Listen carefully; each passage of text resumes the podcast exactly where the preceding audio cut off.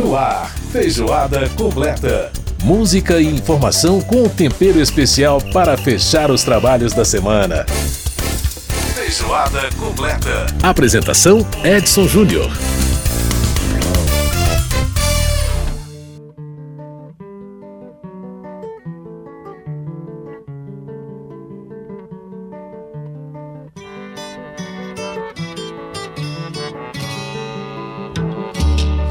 Deus salve o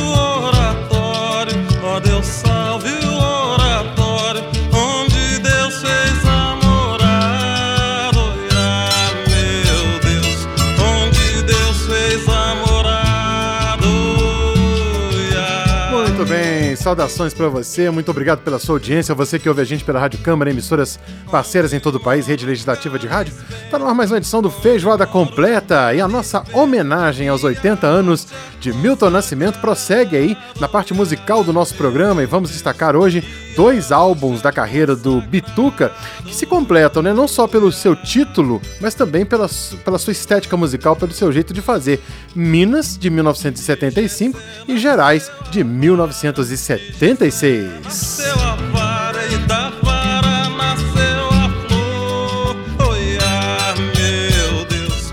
Pois é, a música que a gente está ouvindo ao fundo é um tema folclórico, tá? É, que está no álbum Gerais, né, do Milton Nascimento, e tem os arranjos dele do Tavinho Moura, a música Calix Bento. Portanto, é uma belíssima canção aí com um tema folclórico que a gente está ouvindo aí o Milton cantar pra gente, né?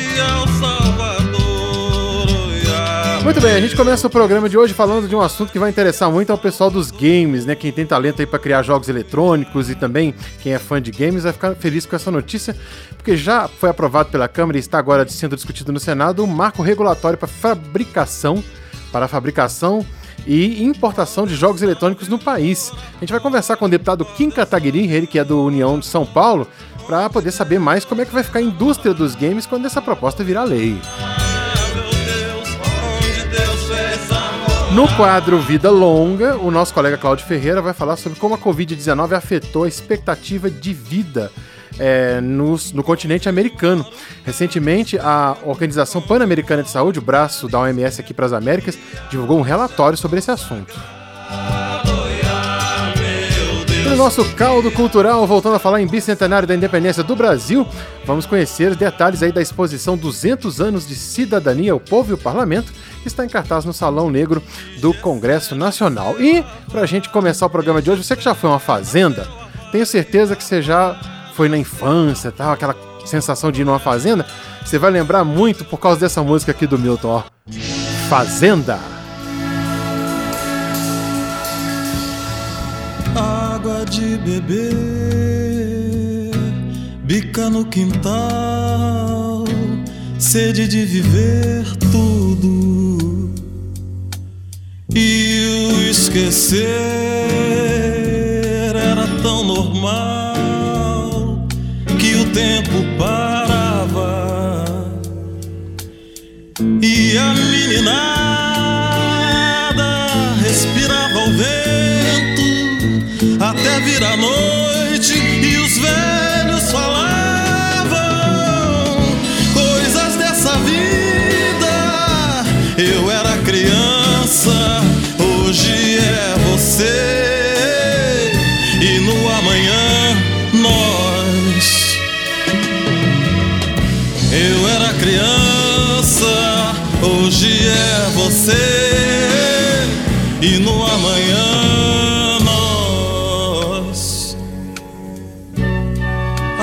beber, bica no quintal, sede de viver tudo e o esquecer era tão normal que o tempo parava. Tinha sabiá, tinha laranjeira, tinha manga rosa, tinha o sol da manhã.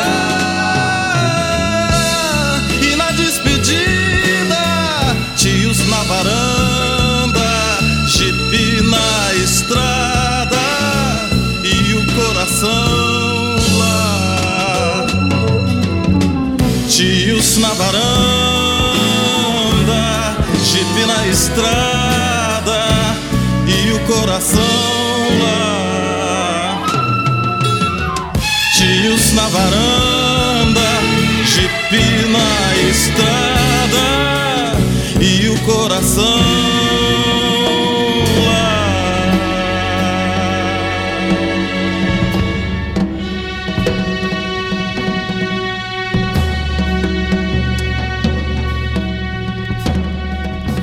Tá aí, belíssima interpretação do Milton Nascimento, Fazenda, a canção que abre o álbum Gerais de 1976, né? Água de beber, bica no quintal, cenário muito lindo que todo mundo que já passou aí pelo interior sabe do que a gente tá falando. Coisa linda demais do grande Bituca aqui no Feijoada.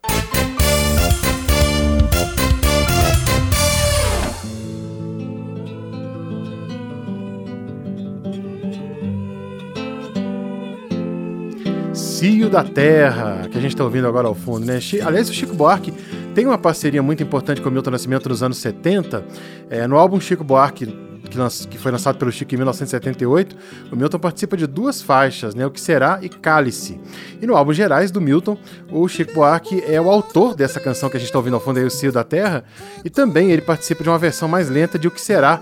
É a versão que, por sinal, é muito bonita, que a gente já vai ouvir um trechinho dela no programa de hoje. É, essa canção Cio da Terra não entrou como, como faixa no álbum vinil, né? No disco de vinil ela só foi lançada em CD na versão digital do álbum Gerais de 1976. Descer para a cama, recolher a garapa da cama. Aí, canção do grande Chico Buarque na voz do Milton. Bom, gente, foi aprovado na Câmara dos Deputados. Aliás, a gente está falando de, de fazenda, né, do interior. Agora a gente vai para uma coisa totalmente diferente, futurista, né? Foi aprovado aqui na Câmara dos Deputados e seguiu para análise do Senado o projeto de lei que cria o marco regulatório para a fabricação e importação de jogos eletrônicos no país. A proposta é, tem o objetivo aí de diferenciar os jogos eletrônicos como games, jogos de computador e celular, dos jogos eletrônicos de azar como os caça-níqueis, né? E, bom, para a gente saber mais detalhes sobre essa proposta, a gente conversa com o autor dela, o autor do projeto, deputado Kim Kataguiri, do União de São Paulo. Deputado, prazer em tê-lo aqui no nosso programa. Como é que vai? Tudo bem? Prazer é todo meu. Tudo certo com você. Tudo jóia.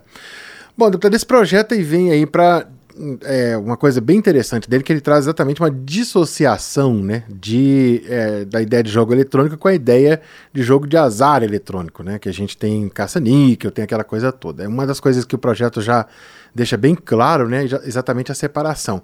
Agora, qual é a definição exata que ele traz de jogo eletrônico?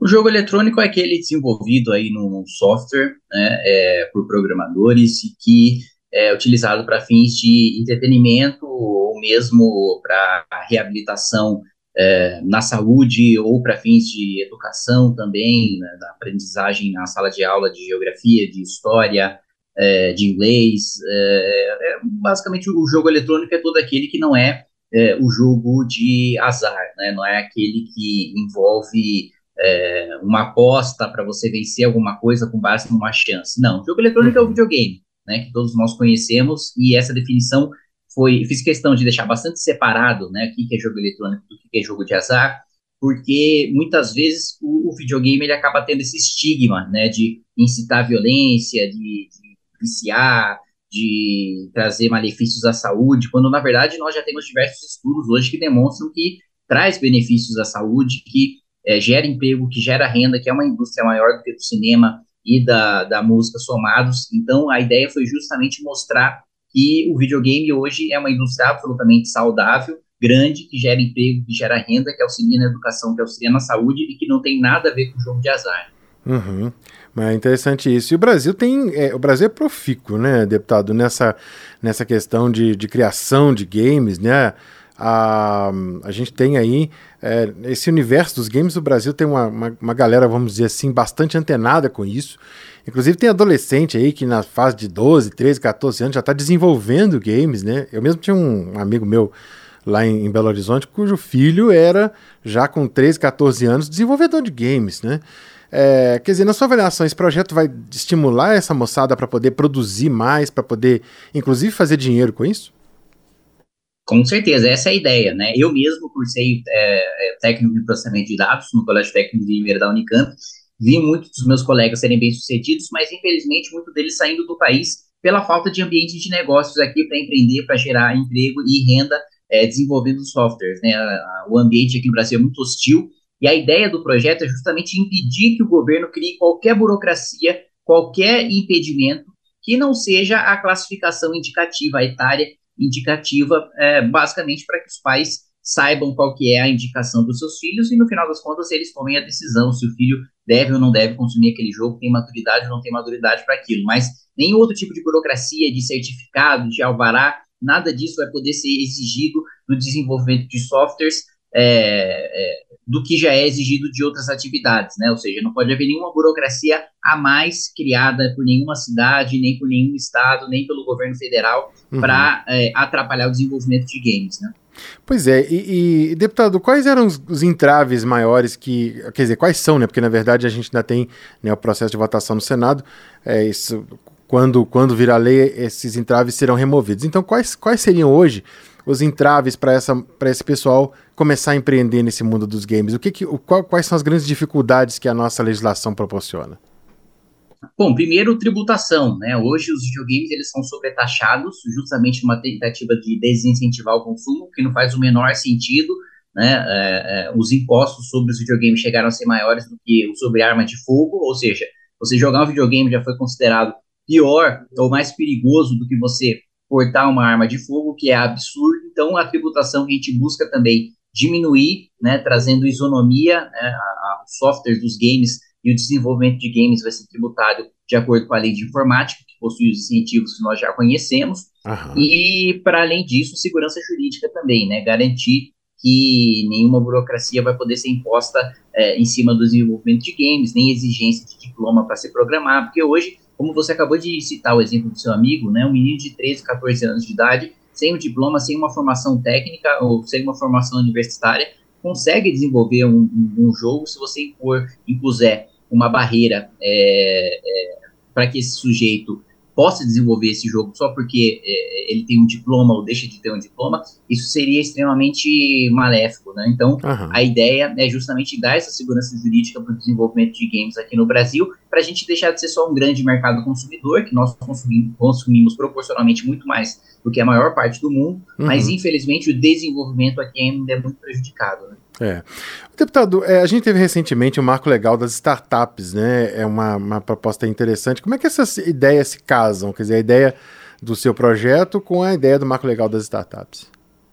Se casam perfeitamente. Eu também sou autor do marco legal das startups e, uhum. e, e, e a ideia é justamente você fazer essa integração. Da mesma, da mesma maneira que você facilita é, a inovação, a tecnologia, a pesquisa e desenvolvimento é, é, acabando com as amarras legais e burocráticas para você ter uma startup, muitas vezes as startups são a maneira com que os desenvolvedores de games encontram, né, é, é, é a maneira que os desenvolvedores de games encontram para poder iniciar o seu negócio. Né? Eles não conseguem uma empresa comum, não uhum. tem uma, uma, uma, formalidade e todas as exigências né, de, de, de um estabelecimento comum necessitaria, uma coisa muito mais precária, mas que acaba se desenvolvendo e muitas vezes se tornando um negócio de milhões de reais. Então, o marco das startups ele ajuda principalmente no financiamento, né, o investidor uhum. anjo, que é aquele que acredita na ideia e financia a ideia, passa a ter mais segurança para poder investir, porque ele não é mais responsabilizado por eventuais dívidas tributárias ou trabalhistas daquela empresa, porque não faz o menor sentido. O investidor anjo, ele é um sujeito que acredita numa ideia e financia aquela ideia. Uhum. Não faz sentido ele responder como se ele fosse o administrador daquela empresa, como se ele fosse o gestor daquela empresa, quando ele é só o financiador de uma ideia. Né? Sim, então, sim. É, é, é, é como acontece no mundo inteiro, e a gente aprovou o marco das startups, das startups aqui justamente para que o mesmo acontecesse no Brasil, e, e, isso dialoga diretamente com o marco legal dos games, que fortalece essa segurança jurídica para o pequeno começar a se desenvolver. Porque no Brasil, cada burocracia e cada amarra acaba prejudicando sempre o mais pobre, sempre o menor, sempre aquele que quer começar a entrar no mercado. Porque o maior, ele já está bem estabelecido, sim, ele já sim. tem escritórios de advocacia, ele já tem uma estrutura que consegue manter ele no mercado, e muitas vezes até sem concorrência. A ideia é facilitar a entrada do pequeno, a entrada do menor, para que ele consiga competir, para que ele consiga entrar no mercado e, eventualmente, até é, disputar com grandes empresas estabelecidas. Né? Uhum. É, deputado, como é que estão as conversas no Senado aí sobre, sobre essa, essa proposta, agora que ela foi né, para o Senado Federal? É, você tem conversado com senadores? Já tem alguma articulação para aprovação dessa proposta por lá? Olha, a conversa tem sido muito positiva, né? Todos os senadores que eu conversei até agora, nenhum deles tem nenhuma resistência, né? Aliás, a ideia é que seja aprovado o texto é, é, de maneira muito semelhante à que foi aprovado na Câmara dos Deputados, com poucas modificações, com poucos ajustes. Foi aprovado na Câmara por unanimidade, não teve um voto sequer contrário, uhum. e isso também facilita muito a aprovação do Senado, porque é uma matéria que não envolve governo ou oposição, não é uma matéria que divide esquerda e direita. É um desenvolvimento de games que contribui para o país inteiro, independentemente de qual seja o seu viés ideológico, político, e que justamente por isso é, a gente busca aprovar e a gente busca dar esse incentivo e, e, construir essa maioria no Senado, que eu, eu acredito que deva ser, ser formada muito em breve, a gente designar o relator e já ter uma maioria para aprovar também, talvez até por unanimidade no Senado. Maravilha. Juven... Essa juventude aí, essa moçada dos games agradece. Deputado Kim Kataguiri conversando com a gente, ele que é da União de São Paulo. Deputado, quero agradecer muito a sua participação aqui no nosso programa. Muitíssimo obrigado aí pela entrevista. Um grande abraço. Eu que agradeço. Um forte abraço para você, um bom trabalho. Tchau, tchau. Grande abraço. Muito bem, ouvimos aí a participação do deputado Kim Kataguiri, do União de São Paulo, conversando com a gente sobre o marco dos jogos eletrônicos. E agora, do futurismo, a gente volta lá para a roça para a gente escutar um pouquinho do Cio da Terra. E a gente vai para o intervalo e volta já já aqui no Feijoada.